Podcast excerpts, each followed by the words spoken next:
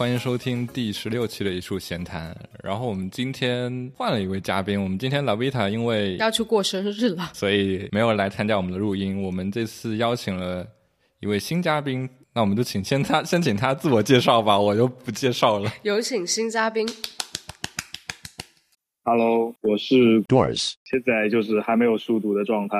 然后在等我大学的结果。我是学服装设计的，但是我平时对当代艺术和尤其是对摄影这个媒介比较感兴趣。很高兴邀请，我很高兴被邀请。我们今天想聊聊一下摄影和迷信这个话题，是我提出来嘛？因为之所以我想聊，是因为我之前听了一期关于设计和迷信的东西，就是他们聊的是有一群就在设计上，有一群设计师很喜欢，比如画个图标，然后放上一个什么。黄金三角啊，特别是最近小米九出的时候，好像跟怎么斐波那契数列又合在一起了，然后让我想到，在摄影这个领域，是不是也有一些我们可以大概类似的这样一种迷信可以聊聊？索嗨，索尼大法好啊！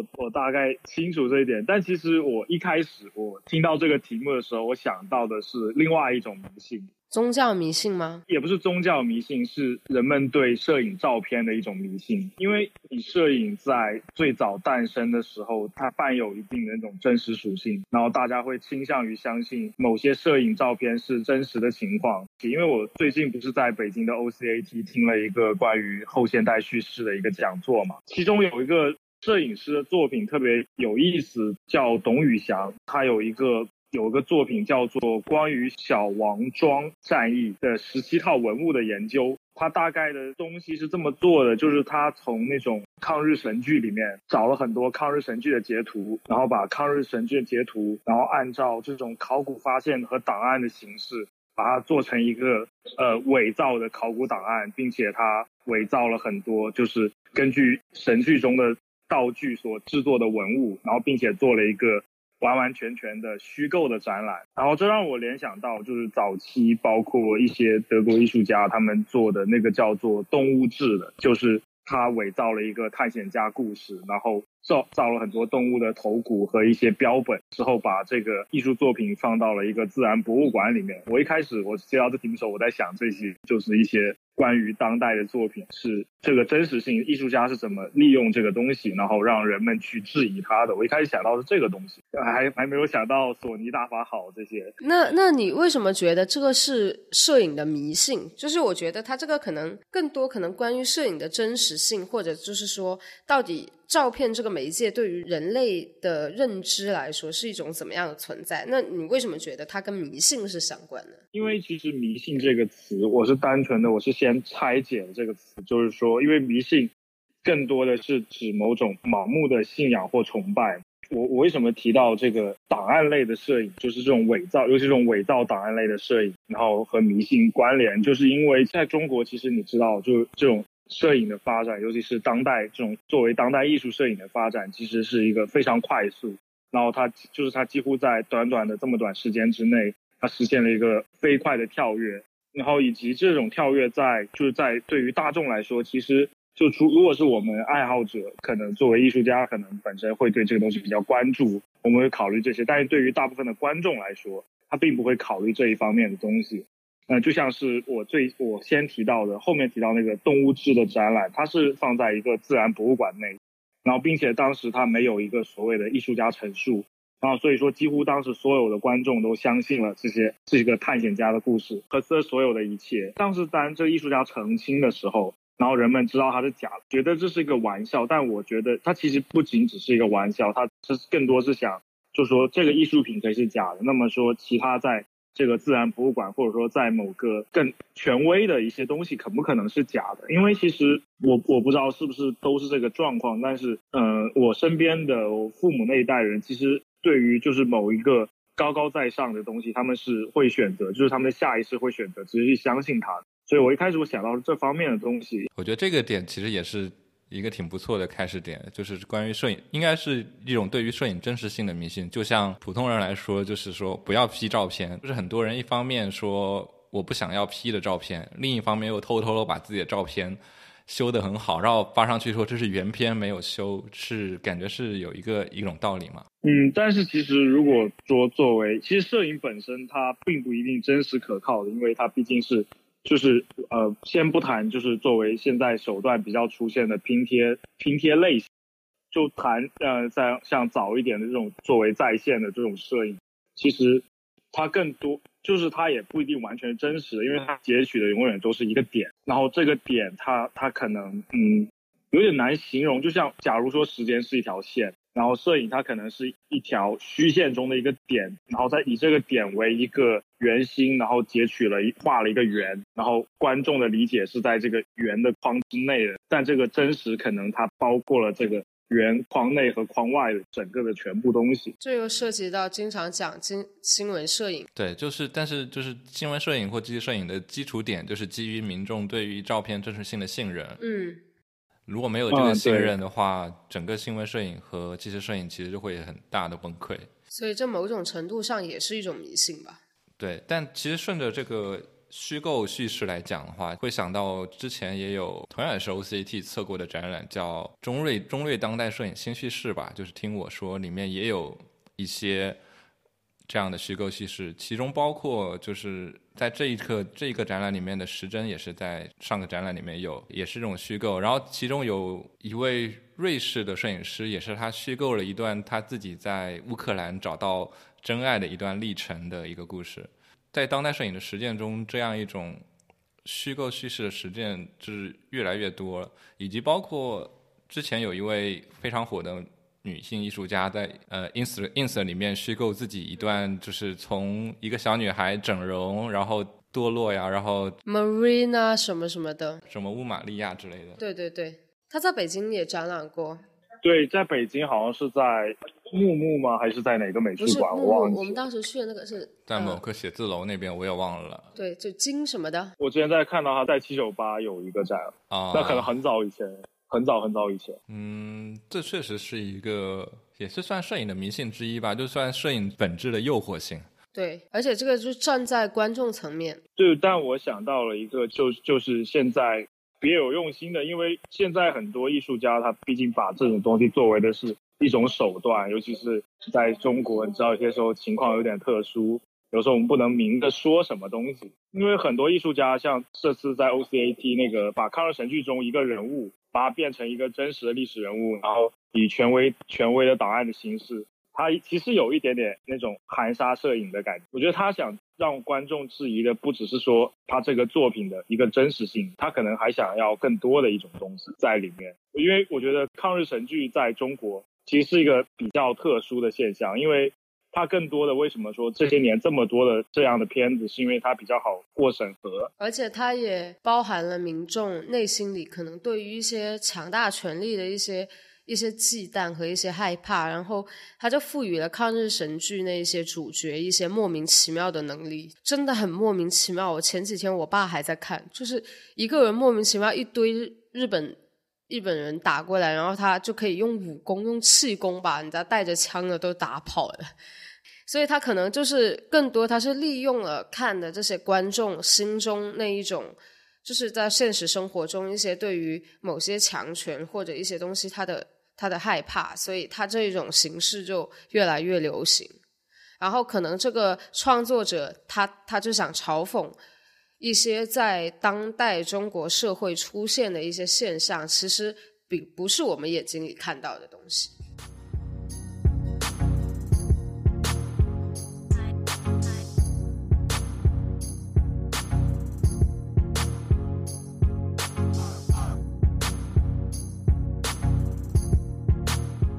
呃，我最近不是先在上海嘛，然后我又飞快的跑来了北京。我想到了那个在三影堂第一次看到那个王拓，他有个作品叫《审问》，然后最新在上海的那个 OCAT 有一个有一个照片很很有意思，就是《闪灵》这部电影不是有一个大合影照片吗？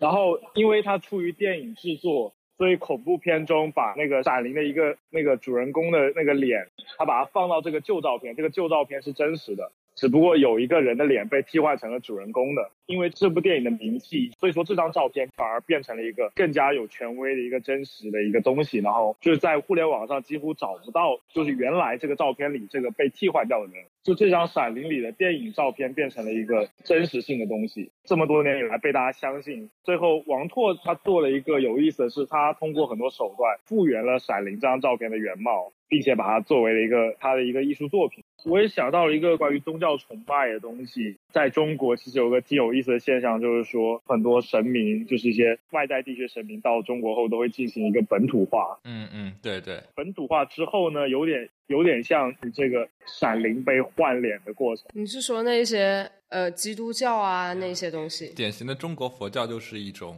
这样一种过程。对，不只是中国的佛教，其实中国任何任何教派，像基督教，因为基督教其实比较复杂，因为它就是天主教、基督教各种各样的，它有很多个分支，然后并且他们他们对教义有不同的解释。因为嗯，最早在元朝的时候，哦不是元朝。哎，是什么朝？那个利玛窦，明朝，明朝。明朝，对对对，就是说他来中国之后，他他看到中国这种祖先崇拜和儒家信仰，嗯，因为他的目的是作为一个传教士，所以说他看到他肯定不能像他对待穆斯林或对待其他那种少数的宗教主义一样说中国这是异教要怎么怎么样嘛。他当时很有趣，他当时我记得我看到的时候，他是说中国信仰的这种天就是他们他们教义中的上帝，所以中国人不是异教徒，然后说祖先崇拜只是说他们在缅怀宗主，他跟他的那个教就他写。回信写给他的那个教派这么说的，嗯，然后结果后来呢，这个就其他人是到了中国，他就说中国就是异教派，然后说中国的所有天主教徒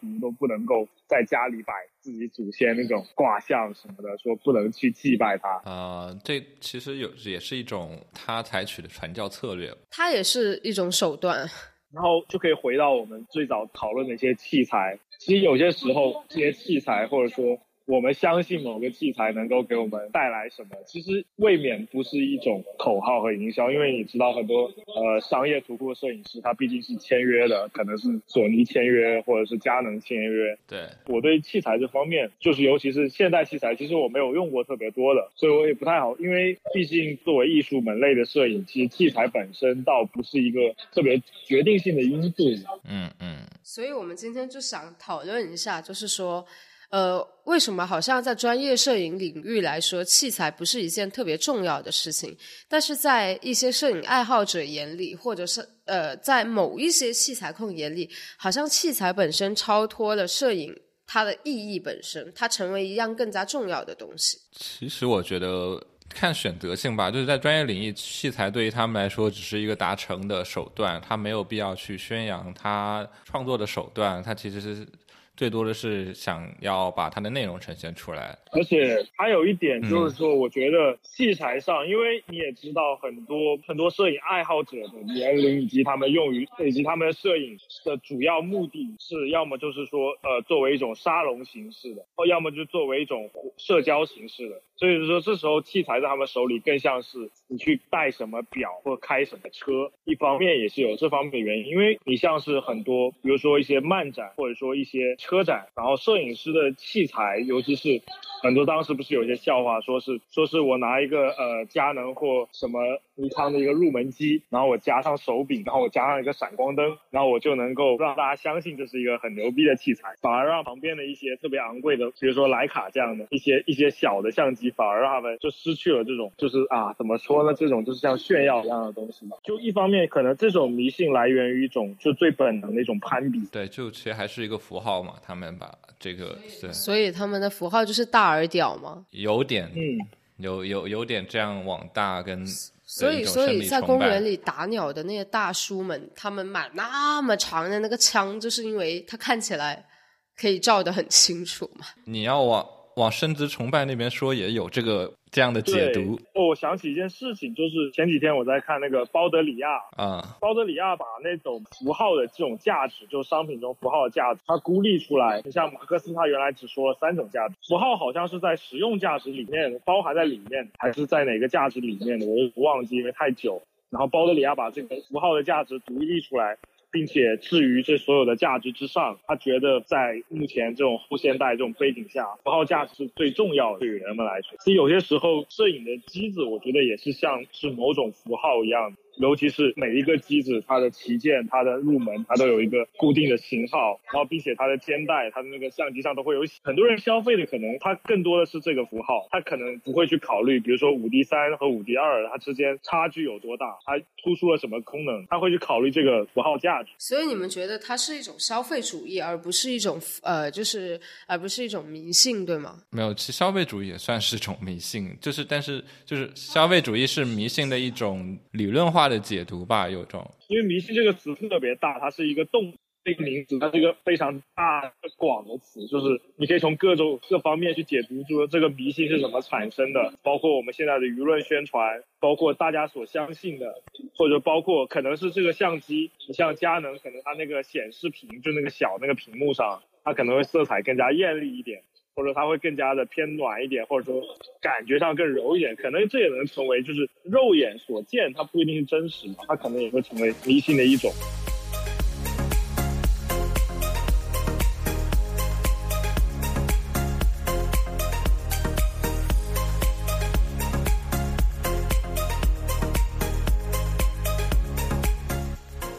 我还有一点比较。想聊的就是关于迷信，不是说在器材放，而是在嗯我们的拍摄层面上，会有很多每个人可能是不遵循的不同的一些自我的迷信的规律啊，或者是一定要用怎样的东西拍啊，或者是迷信。我有，可以说是一些小习惯吧。啊，对，比如说。呃，在一些沙龙论坛上会有一种德味，或者说什么样各种各样的日系这种某一个固定色调的照片，然后这样反复的出现，并且有大量的这种教程教大家去怎么把一张照片调成这个固定的色调。对对，包括像我比较亲身经历是有这种迷信，可以叫做深山大道迷信。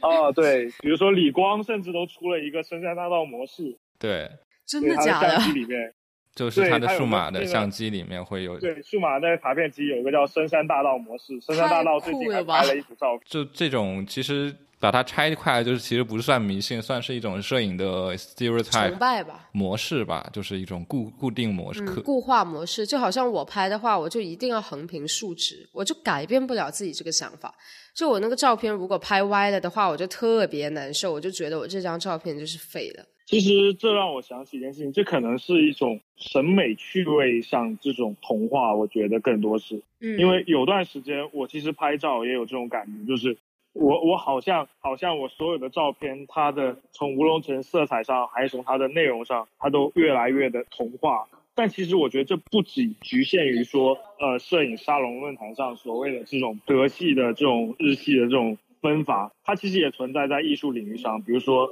你像杜塞尔多夫那个学校里下来的所有人，像普斯基，像他们所有人，其实拍的照片，其实就成他们的老师贝歇夫妇，他们老师拍水塔，他们后面人就拍教堂，拍侧面的楼。其实是某种上，我觉得它它已经不算是一种迷信，它更像于说是一种安全区或者说舒适区。就是说，一旦这个摄影师，因为摄影它，尤其是如果不是说那种后期特别复杂的，如果说只是单纯的呃截取现实中某个片段摄影的话，它更多是一种观察角度的事情。但是，就如果一旦你习惯了某个观察角度的话，你就你就很难去适应别的角度了。然后再回到一开始说日系或者说德味这种感觉，可能是说呃。一旦这个摄影师他使用了这样的后期，然后他获得，比如说在尤其是呃日系或者这种这样的词，它更多出现在呃沙龙类的摄影上。然后它最重要的还是一种社交媒介，就一旦这个摄影师他以他的 ID 发在论坛上一系列的照片，他获得了大量的这种赞同。之后，他获得了满足感，所以他会倾向于不断的去生产这样的照片，以持续获得这样的一种满足感。以及他本人渐渐的习惯了这种色色调之后，他的眼睛习惯了这种之后，他会下意识去调整他的照片，然后达到这种让他舒适的感觉。所以归根究底，就是对于舒适圈的一个迷信。我觉得你的这个方面解读其实是在于一种风格上的探索吧。然后，但是我还想聊的一个方面是迷信的话，其实更多的在风格上。是有，就像刚才说深山说是一种大师崇拜的这样一种，这是一种崇拜感，以及包括就是。风格上来说的话，其实也有一些，就是一旦坚持了某种风格，也像你自己说的，就是就是尝到了一种那种正反馈吧，就一种甜处以后，就开始不断的使用这一个套路去做，这是他们一种。嗯，也也有点像，就是我们赚钱，就我迷信这个路子就能赚到钱，就一条路走到黑这样一种感觉。这是对于在做创作人来说，但另外有部分人可能就单纯的是一种对大师的崇拜，比如对森山，也比如说对你刚才说的那种杜塞尔多夫，也有很多人就去走那样的路子，也有一些就是对其他的大师，比如像荒木经惟这样一种风格的去走。所谓的私房摄影。对，但是我觉得，首先是这些大师他们的照片是带有强烈的这种个人色彩，或者说强烈的某个某一个艺术流派色彩的，所以说他们的照片是相对来说从方式和那种制作，或者说从各种角度来说是相对有一个套路可以去遵循。对，我觉得是他们的从他们的出发点是可以解释。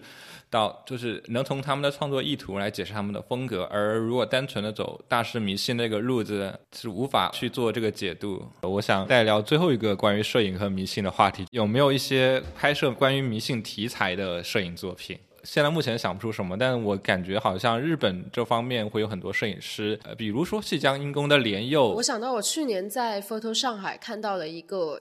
我忘了，反正是上海的一个外资画廊，然后他们带来的是一个中国摄影师叫崇宁，然后他的整一个的作品都是好像是 Raise from，我忘了是山海经还是说类似于蒙古族的一些传说，然后去做一些整一个艺术创作，他的整个创作非常大的那个篇幅，然后也很很壮观。我这是我唯一有印象看到的，我觉得这可能跟迷信有点关系，但不太确定算不算。我在这边说的迷信，可能就更想更 general 一点，就是讲指的是跟民间神话跟传说，可能可能不是我们理理解的封建迷信，就单纯的是民间信仰体系这样的东西。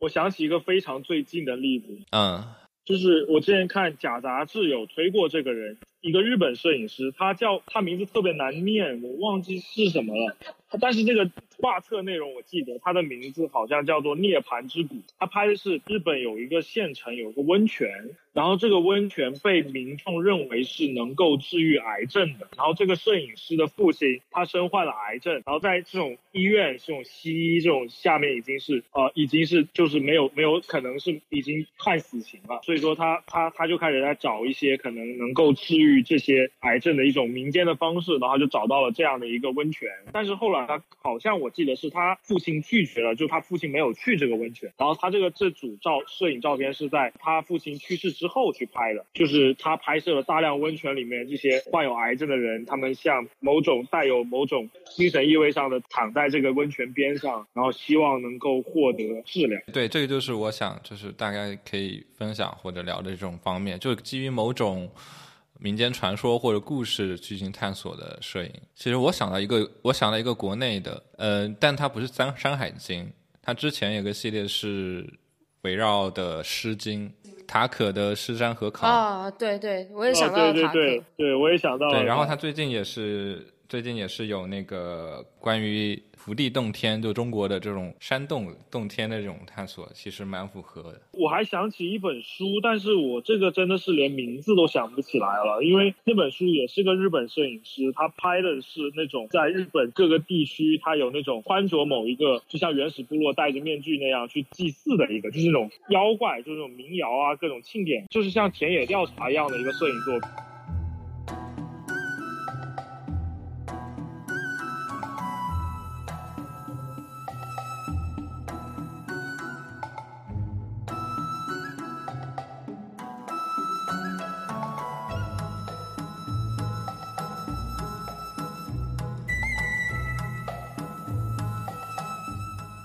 现很久没有说话了，但他很其实很想聊他在东京看的非常刺激的展览。没有，不是很刺激，而是非常特别。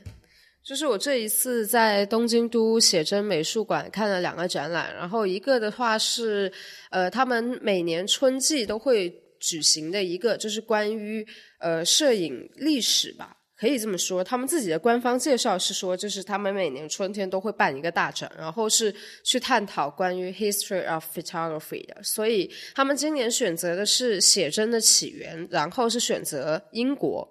然后我发现日本的摄影展览跟我们。平常在不同地方，就无论是英国、美国，甚至是国内，就看到的展览不太一样的是，他们好像没有所谓的那种遵循平常我们策展的一些规律，就可能展品跟展品之间要有一定的距离，或者就是说，呃，呃，就是说更多，反正就是一些一些很固化的一些要求吧。但他们更加 focus 在的就是说，他们到底要呈现给观众一种怎样的。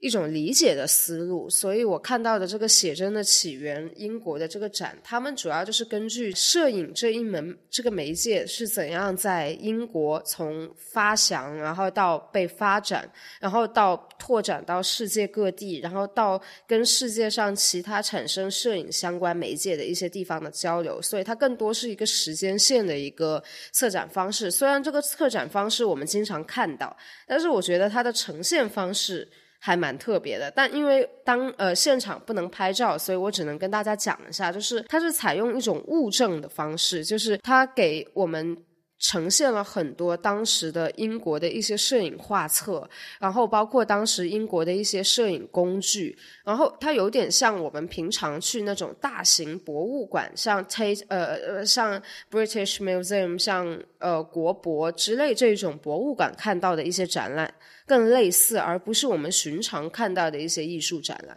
所以它更多可能是将我们对于摄影这个理解去给予我们一些证据吧，就而不是说单纯的跟我们去讨论说这个艺术形式是如何在英国起源的。我觉得这个还蛮有趣的。然后我看的另一个展览是志贺里江子的《人类之春》，然后应该也是世界首展吧，对吧？我不知道，反正他的一个新的展览，我觉得这个展览也给我一种蛮震撼的感觉，是因为我在去之前就了解了大概他这一个 project 是关于什么的，然后是他从呃伦敦回来英日本之后，好像就去了爱知县某一个小县城。某一个小村庄还是县城，把某一个小镇生活吧，然后一直在那里做了很多的摄影项目。他最新的这个摄影项目也是跟当地的居民合作，然后是探寻人类。就死亡对于人类的意义，然后他的 project 叫做“人类之春”。其实你在网上，然后在书上看到他这些照片的时候，是觉得是很美的，然后是很震撼的，但是远远不及他放在展览空间里那种给你带来的震撼感。我不知道是因为他对于这个主题的把控特别的好，还是说他跟模特，也就是那些村民之间的一些互动，已经达到了一种非常非常默契的。境界还是怎么样？但是在展览空间里看他的那些艺术作品的话，完全是一种不一样的感觉。你会完全被他的主题所包围，因为他的展览空间用的是一种可能差不多齐人高，我猜应该是一米五左右的一个立方体，然后宽呃长的话可能有两米两米左右，所以它整个空间里面都是。布满了这样子的立方体，然后立方体的四面都有照片，立方体所有立方体的背面都是同样的一幅照片，都是其中的一个男村民涂满了红色的粉红色的颜料在脸上。然后它的正面和两个侧面分别都是不一样的照片，所以它整个展览都给人一种很震撼的感觉。因为你被这么多这么大幅然后的照片所包围的时候，你完可完全可以沉浸在它的展览主题里面。所以我觉得这是让我觉得还蛮新奇的一点。呃，志和里将子那个展览的现场的灯光情况是怎么样的？我觉得它展览现场的灯光情况的话。因为它完全不干扰到我的观展体验，所以我反而没有太过的关注它的灯光布置。但它的灯光布置是一种平比较平均的光源，但是是很暗淡的，就是你被置于在一个比较低沉的一个氛围里面，是暖黄色的。对，所以当你进入到那一个。很大的空间里，然后被所有这些照片包围，然后当你一转身，发现面对你有十几、二十幅同样的照片的时候，那种感觉是很震撼的。所以这也是为什么我从那个展馆里面出来，然后我反而没有买他那一本书，因为我觉得可能作为这个摄影师，他更多的是更适合在公共场合，是在美术馆里、在博物馆里被人欣赏，而不是印刷在纸张上。所以这也让我思考，就是我们之前总觉得好像摄影师的一些摄影书是值得购买的。然后这一次看完志贺里江子的这个展览之后，我好像有点改变这种想法，就是说，可能每一个人他的摄影作品是真的有适合他的一些展示方式，不一定是 book，也不一定是 gallery，他肯定有，他有可能是视频，所以任何人都不一样。你当时跟我说这个展览的时候，我就去找了下志贺里江子的一些可以找到的资料嘛，然后我找到了他上一。应该上上一本书叫《螺旋海岸》的一个翻书视频，就其实我看下来的感觉，不知道怎么，我我有种很奇怪的联想，就感觉它和摄影和迷信这个话题也有很强烈的是的，是的，是的，我也有这种感觉。就它的它的画面就特别让人很容易有一种沉浸在某种狂热或者是某种。奇幻玄妙的世界里的那样一种感觉。你在现场观看他的照片的时候，会有更强烈这样的感觉。我记得我进场的第二个立方体，它就是一张整，我猜至少有半个村庄的人一起围坐在一张布满了食物，那个那个桌子，我猜可能有十米长，全部都是食物，然后大家围在那里吃东西，然后他就让我想到了《最后的晚餐》那一张画。就可能其实根本就是形式也不一样，它也没有那么优美，但它那种很狂热的，然后很